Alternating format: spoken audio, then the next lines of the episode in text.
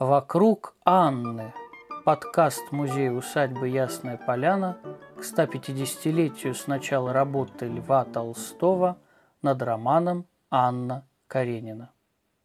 Развод в Российской империи. Возможно ли это? Рассказывает начальник отдела научно-исследовательской и методической работы Государственного архива Тульской области Игорь Карачевцев.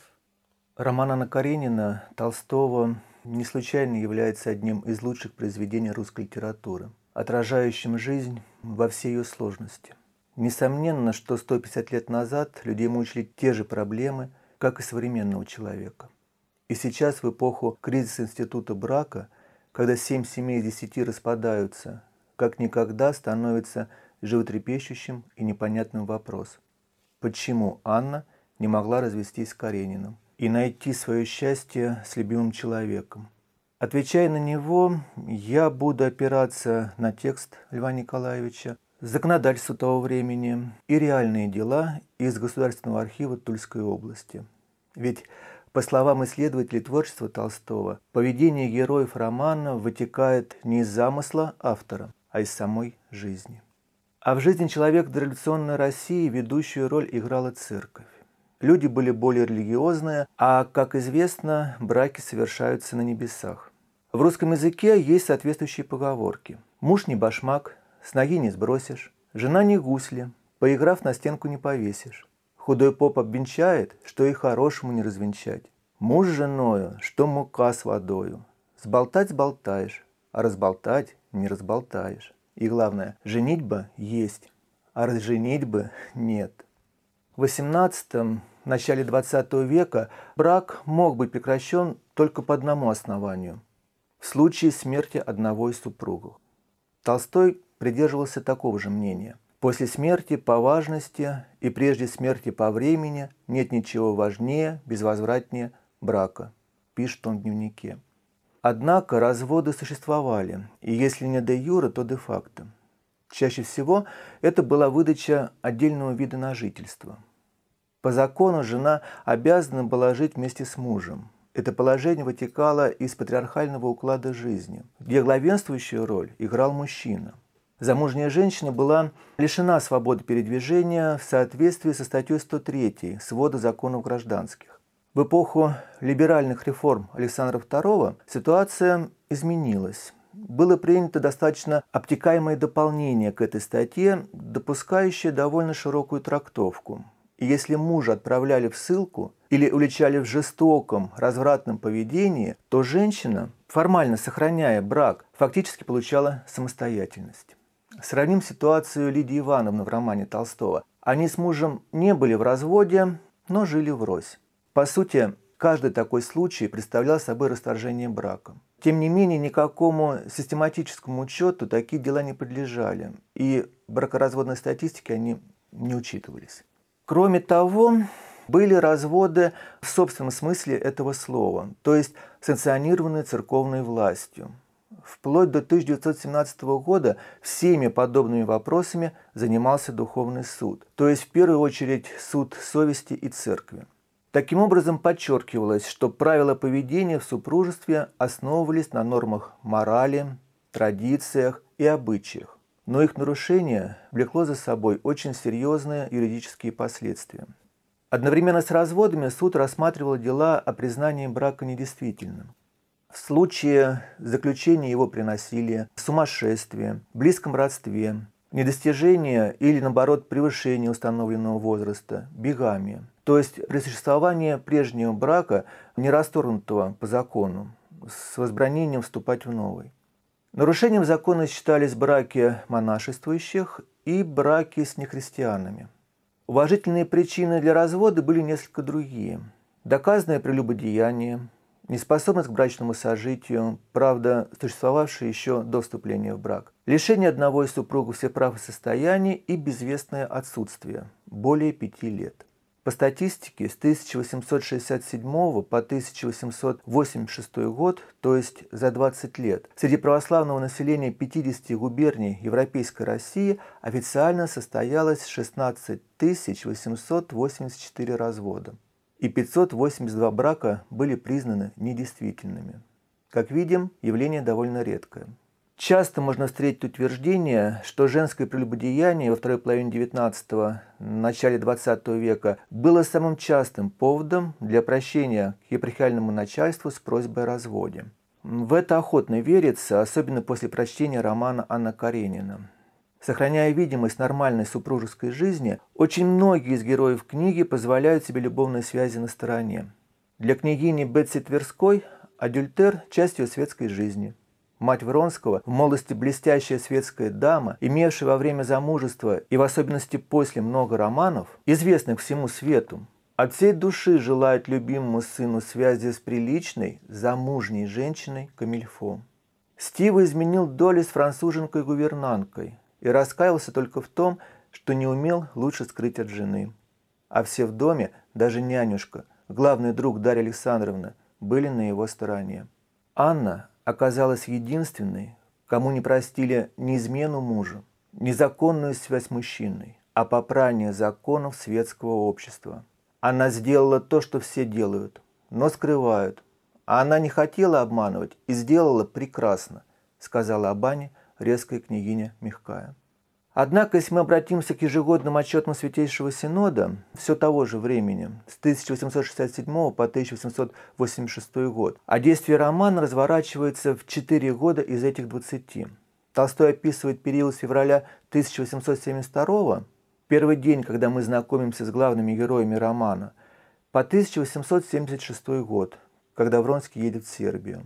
Оказывается, абсолютное большинство браков было расторгнуто по причине безвестного отсутствия одного из супругов. Только две губернии из 50 вышли вперед по показателям прелюбодеяния. Санкт-Петербургская – 514 разводов из 796, то есть 65%, и Астраханская – 47%. Условно сравнивая с оставшимися, можно также выделить Московскую – 19% и Пермскую – 17%. Тульская губерния была средней во всех отношениях. В общей сложности за 20 лет был расторгнут 321 брак, то есть примерно 16 разводов в год. Основная причина – безвестное отсутствие. В Государственном архиве Тульской области хранятся ведомости о числе бракоразводных дел и расторгнутых браков по Тульской епархии за разные периоды. Только в начале XX века наблюдается всплеск разводов по прелюбодеянию, около 56%. И это при том, что в 79% случаев в разводе отказывали вообще. Для сравнения, в 1840-е и 50-е годы расторжения браков по прелюбодеянию не было вовсе.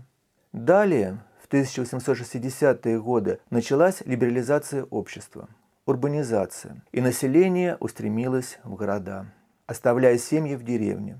Встал женский вопрос. Назрела необходимость потревожить старушку канонического права. Так Розанов выразился о самом консервативном разделе законодательства, о союзе брачном. И только в 1904 году в устав духовных консисторий была внесена небольшая, но существенная поправка. Дело в том, что во времена Анны Карениной виновная сторона по решению суда подвергалась семилетней церковной эпитимии – и осуждалась на вечное безбрачие. Если для мужчины это не всегда было трагедией, для таких женщин, как Анна Каренина, это значило быть ничейной женой, выражение Толстого. То есть честный развод как таковой не имел смысла. А ведь именно этого хотела главная героиня. Обратимся к тексту романа. Она плакала о том, что мечта ее об уяснении, определении своего положения разрушена навсегда. Она знала вперед, что все останется по-старому, и даже гораздо хуже, чем по-старому. Она чувствовала, что то положение в свете, которым она пользовалась и которое утром казалось ей столь ничтожным, что это положение дорого ей, что она не будет в силах применять его на позорное положение женщины, бросившей мужа и сына, и соединившейся с любовником, что сколько бы она ни старалась, она не будет сильнее самой себя. Она никогда не испытает свободу любви. Она всегда останется преступной женой под угрозой ежеминутного обличения, обманывающую мужа для позорной связи с человеком чуждым, независимым, с которым она не может жить одной жизнью. Она знала, что это так и будет. И вместе с тем это было так ужасно, что она не могла представить себе даже, чем это кончится. Мы знаем, чем все закончилось. трагедией и разрушенными судьбами. И не только для Анны Карениной, но и для обоих мужчин. Только через 30 лет, 1904 году, запрет на второй брак отменили. Отныне осужденному дозволялось вступить в новое супружество после церковного покаяния. Еще одним постыдным моментом в разводе по нарушению святости брака был тот факт, что закон требовал грубых, по выражению Толстого, доказательств, показаний двух или трех очевидных свидетелей. Причем суд весьма скептически и тщательно подходил к их оценке. И если находил их противоречивыми, неясными и вообще сомнительными, отказывал просителю в удовлетворении иска о разводе. Даже собственное признание ответчика не принималось в уважение без доказательств. В романе адвокат так разъясняет Каренину, который предварительно изучил законоположение об этом предмете в общих чертах и считал, что уличающей переписки жены с любовником будет достаточно. Дела этого рода решаются, как вам известно, духовным ведомством. Отцы же протопопы в делах этого рода большие охотники до мельчайших подробностей – сказал он с улыбкой, показывающей сочувствие вкусу протопопов. Письма, без сомнения, могут подтвердить отчасти, но улики должны быть добыты прямым путем, то есть свидетелями. Вообще же, если вы сделаете мне честь удостоить меня своим доверием, предоставьте мне же выбор тех мер, которые должны быть употреблены. Кто хочет результата, тот допускает и средства. На какие средства намекает адвокат? В данном случае подкуп свидетелей. А на практике встречались также инсценировки пикантной ситуации или организованное исчезновение. Вспомним драму Толстого «Живой труп». Это шло вразрез традиционной дворянской моралью, что Толстой показывает на примере Каренина. Развод, подробности которого он уже знал, теперь казался ему невозможным, потому что чувство собственного достоинства и уважение к религии не позволяли ему принять на себя обвинение в фиктивном прелюбодеянии и еще менее допустить, чтобы жена, прощенная и любимая им, была уличена и опозорена. Как могло выглядеть предоставление эффективных доказательств в суде, в случае, если бы Каренин согласился на развод, мы можем представить на примере одного из сыновей Толстого, Андрея Львовича. 8 января 1899 года он женился на Ольге Константиновне Дитерихс, но уже через 4 года изменил ей, в чем чистосердечно признался – она придерживалась твердых моральных убеждений и мужа не простила, уехав в Англию к сестре. Андрей мучился, метался, расстался с той женщиной, пытался помириться, отправился на войну с Японией. Весной 1907 года начался его роман с 30-летней женой тульского губернатора Екатериной Васильевной Арцемович, матерью шестерых детей. Она вспоминала об этом так. «Многое в жизни Андрея Львовича не могло меня радовать. И тем не менее я не отворачивалась от него. Мне его было жалко, и он мне был мил. Я узнала, что многие женщины были неравнодушны к нему, и я понимаю их. Все было настолько серьезно, что Ольга Константиновна согласилась дать ему развод. Надо отдать должное Андрею Львовичу. Он взял на себя вину, все расходы и хлопоты в выборе средств для того, что в романе Анна Каренина называется «уличением преступной стороны по взаимному соглашению». Дело расторжения его брака хранится в Государственном архиве Тульской области. Официальной точкой отчета можно считать 27 июля 1907 года. Этим днем датируется исковое прошение от имени Ольги Константиновны Толстой. После констатации тщетности пасторского увещания было назначено судоговорение, на котором она не присутствовала. Не могла, предположим, что и не хотела. Во-первых, она была в Англии. Доверенность, выданная ее поверенному Владимиру Львовичу Штаму, заверена казенной печатью императорского российского генерального консульства, а для подтверждения личности Толстая предъявляла заграничный паспорт. Во-вторых, мы знаем, с каким позором ей пришлось бы столкнуться, и муж явно хотел ее от этого уберечь. В итоге два врача предоставили заверенные свидетельства в том, что явка в консисторию представляется им невозможной без вреда для ее здоровья. Диагноз – малокровие, который вызывает одышку и неправильную деятельность сердца, усугубляемая утомлением и беспокойством. Судоговорение состоялось 23 октября 1907 года в присутствии поверенного истицы, ответчика и двух свидетелей – Михаила Леонидовича Боленского, внучатого племянника Льва Николаевича Толстого, и Сергея Николаевича Савинова, дворянина, управляющего имением Толмачевых. Толмачева была замужней возлюбленной Андрея, с которой он в первый раз изменил жене. Свидетели подписали клятвенное обещание и все необходимые бумаги о том, что в 20-х числах августа 1906 года они стали очевидцами постельной сцены в гостинице Чернышова. Суд признал доказательства достаточно убедительными и вынес решение о расторжении брака с наложением на графа Толстого семилетней эпитимии. И в отличие от закона 1870-х годов, с разрешением по ее выполнению вступить в новое супружество. Это решение было утверждено Святейшим Синодом 5 ноября 1907 года и объявлено Андрею спустя полтора месяца. Через полгода епархиальное начальство уведомило его о возможности сокращения срока эпитимии, то есть отлучения от причастия, при искреннем раскаянии.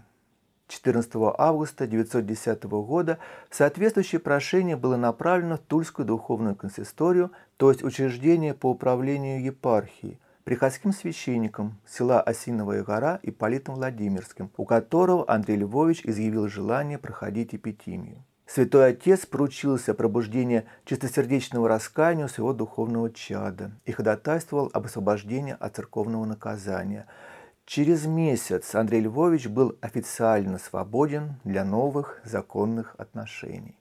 Однако 14 ноября 1907 года, то есть еще до того, как ему зачитали решение Святейшего Синода, и, очевидно, не совсем законным способом, он уже женился на Екатерине Васильевне, которая ждала от него ребенка. Девочка Маша появилась на свет законорожденной 17 февраля 1908 года. И главный вопрос – стоило ли все таких усилий? Лев Николаевич Толстой видел ситуацию однозначно мнение свое за 30 лет не поменял и озвучил его в письме Екатерине Васильевне от 2 июля 1907 года, назвав развод лживыми средствами для достижения продолжения греха и предрекая невестке ужасное будущее. Особенно тесное сожительство вследствие исключительного семейного положения с человеком с праздными, роскошными и развратными привычками – самоуверенным, несдержанным и лишенным каких бы то ни было нравственных основ, и при этом бедность при привычке обоих к роскоши, и у каждого брошенные семьи и или закупоренная совесть, или вечное страдание. Яков Иванович Бутович, человек для семьи Толстых посторонний, владелец конезавода в Прилепах под Тулой и дворянин, имеющий 500 лет дворянского достоинства, однажды познакомился с Андреем Львовичем. Хозяин был женат на госпоже Арцемович. Он похитил ее у мужа, бывшего тульского губернатора. Эта история наделала много шума. Госпожа Арцемович, милая женщина, вероятно, в душе сильно раскаивалась в своем поступке. Момент увлечения прошел. Андрей Толстой предстал перед ней таким, каким был в действительности. Кутилой, мотом и довольно грубым человеком. Трудно читать чужой душе, но мне кажется – что я верно прочел мысли и чувства графини, которая не была счастлива со своим новым мужем. Правда, в своих воспоминаниях Екатерина Васильевна ни разу не усомнилась в правильности своего поступка и не сожалела о содеянном. В следующем выпуске мы расскажем о прототипах героев романа Анна Каренина и как правильно Константин Левин или Константин Левин –